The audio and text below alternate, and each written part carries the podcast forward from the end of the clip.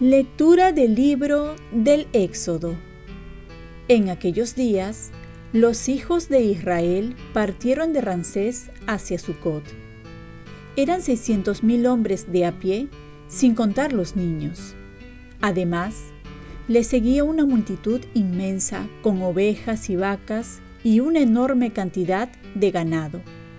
Como la masa que habían sacado de Egipto no había fermentado, cocieron e hicieron con ella panes ácimos. Al verse expulsados de Egipto, no pudieron detenerse porque los apuraban tanto para salir que no habían podido preparar provisiones para el viaje. La estadía de los hijos de Israel en Egipto duró 430 años. Cumplidos los 430 años, el mismo día salieron de Egipto todos los ejércitos del Señor. Aquella noche, el Señor veló para sacarlos de la tierra de Egipto. Por eso, todos los hijos de Israel deberán velar esa misma noche en honor del Señor de generación en generación. Palabra de Dios. Salmo responsorial. Den gracias al Señor porque es bueno. En nuestra humillación se acordó de nosotros. Den gracias al Señor porque es bueno y nos libró de nuestros opresores. Den gracias al Señor porque es bueno y sacó a Israel de aquel país. Den gracias al Señor porque es bueno. Con mano poderosa con brazo extendido. Den gracias al Señor porque es bueno. Él dividió en dos partes el mar rojo. Den gracias al Señor porque es bueno. Y condujo por en medio a Israel. Den gracias al Señor porque es bueno. Arrojó en el mar rojo al faraón Den gracias al Señor porque es bueno. Lectura del Santo Evangelio según San Mateo. En aquel tiempo, al salir de la sinagoga, los fariseos planearon el modo de acabar con Jesús. Pero Jesús se enteró, se marchó de allí y muchos lo siguieron. Él los curó a todos, mandándoles que no lo descubrieran. Así se cumplió lo dicho por medio del profeta Isaías. Mirad a mi siervo, mi elegido, mi amado, en quien me complazco. Sobre él pondré mi espíritu, para que anuncie el derecho a las naciones. No porfiará, no gritará, nadie escuchará su voz por las calles. La caña cascada no la quebrará, la mecha vacilante no lo apagará, hasta llevar el derecho a la victoria, en su nombre esperarán las naciones. Palabra del Señor. Paz y bien. Jesús se presenta como siervo. ¿Y tú?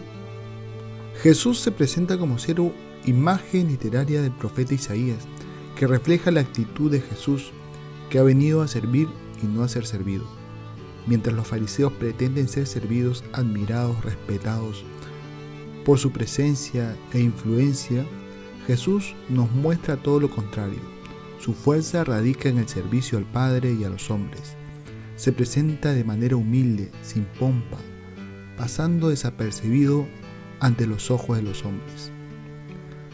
También el evangelista Mateo presenta otras cualidades importantes, la de ser amado por el Padre, el predilecto. Esto nos recuerda que nosotros también somos amados y que a pesar de nuestras faltas, Dios nos sigue amando.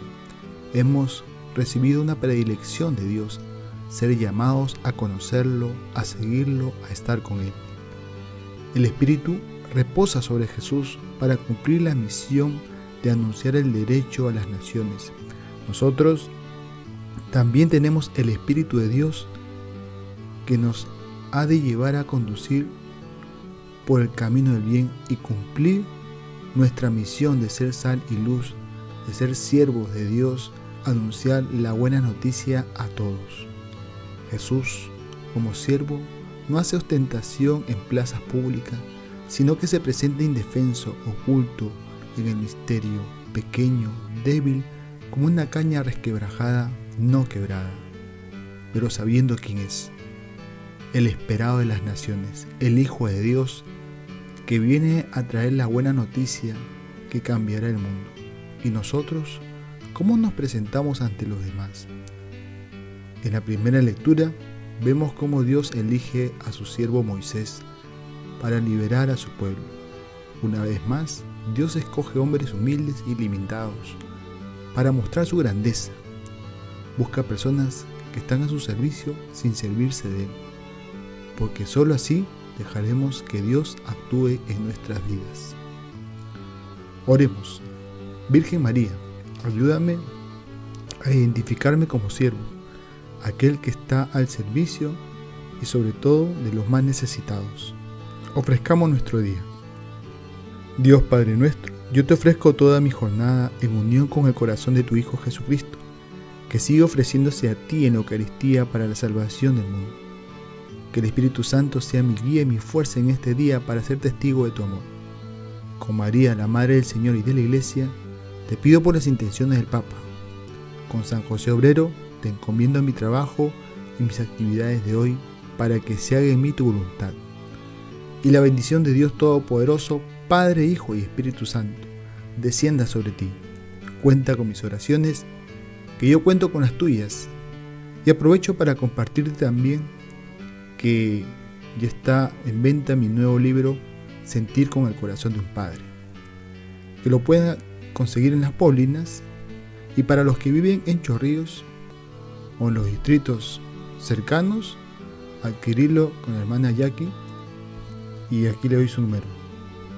Que lo pueden encontrar en el diseño que acompaña esta homilía. Paz y bien.